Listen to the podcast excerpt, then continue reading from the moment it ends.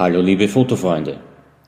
Ihr hört den Podcast Fotografie mit Zarowski.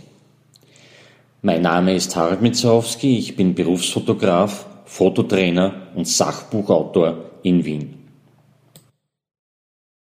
Hallo liebe Fotofreunde. Ihr hört nun einen Mitschnitt aus unserem YouTube-Channel. Unter Harald Mitzarowski findet ihr dort fast 200 Erklärvideos zum Thema Fotografie und ständig werden es mehr. Hallo liebe Fotofreunde. Sehr viele Smartphone-Benutzer fotografieren und verwenden dann verschiedene Apps und machen aus ihren Fotos auch Schwarz-Weiß-Fotos.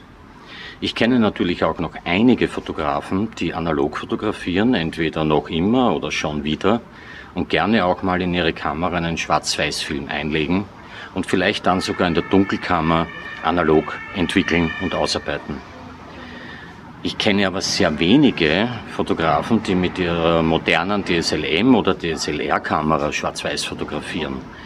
Und die möchte ich dazu anregen, das mal zu tun. Gleich nach dem Intro geht's weiter.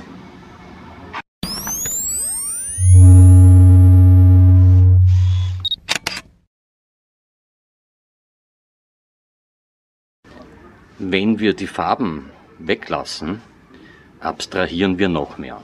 Für mich ist ja jedes Foto im Prinzip eine Abstraktion, weil wir mit unseren Augen die Welt anders wahrnehmen als eine Kamera, die meistens in Sekundenbruchteilen äh, ein Foto aufnimmt.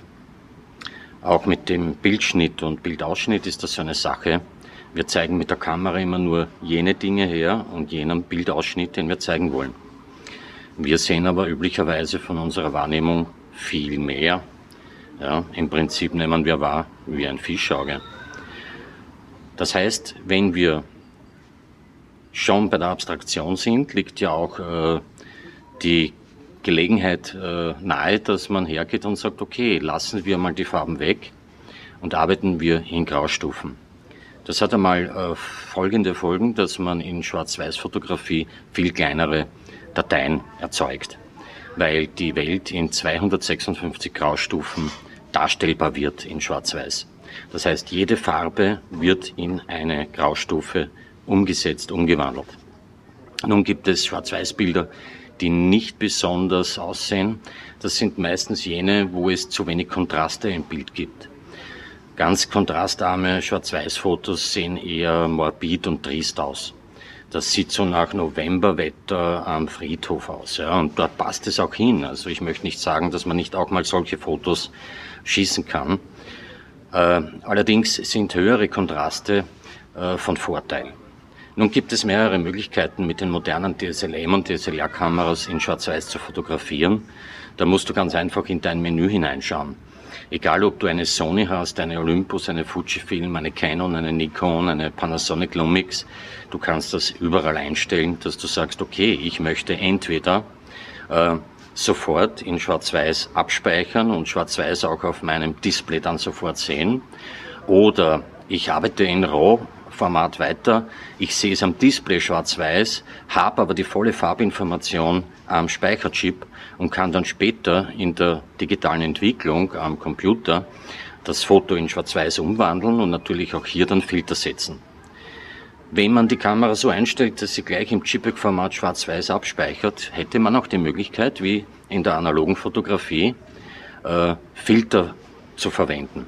Und in dem Fall keine Graufilter, die man bei der Farbfotografie verwendet, sondern wirklich eingefärbte Filter. Zum Beispiel einen Gelb- oder Rotfilter, um die Kontraste noch stärker herauszuarbeiten. Ihr könnt es auch probieren, indem Sie einfach eine gelbe oder rote Folie einmal vor den Augen hält an einem sehr kontrastarmen Tag, das heißt diffus, vielleicht nebelig.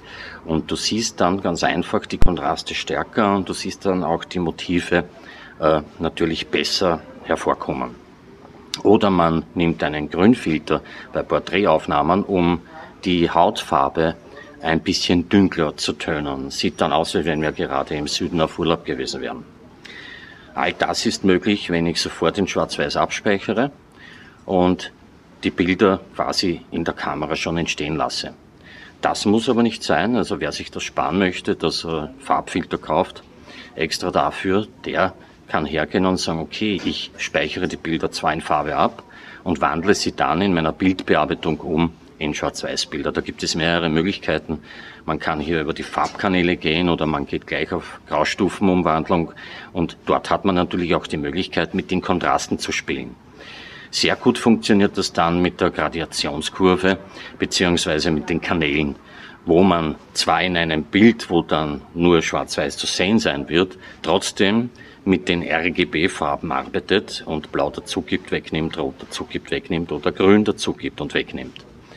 Ich würde euch empfehlen, probiert das mal aus.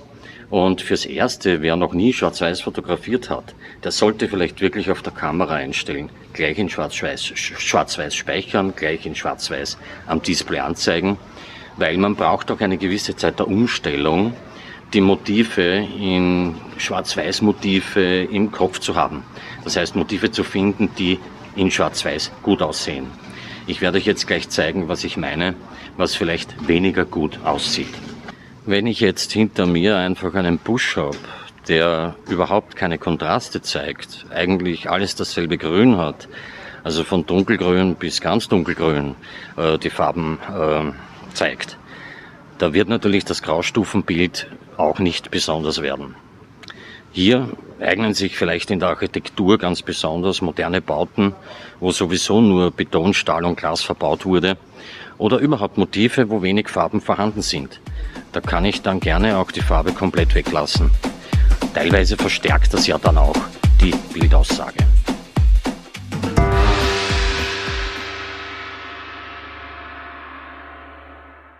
Sie hörten den Podcast Fotografie mit Zarowski.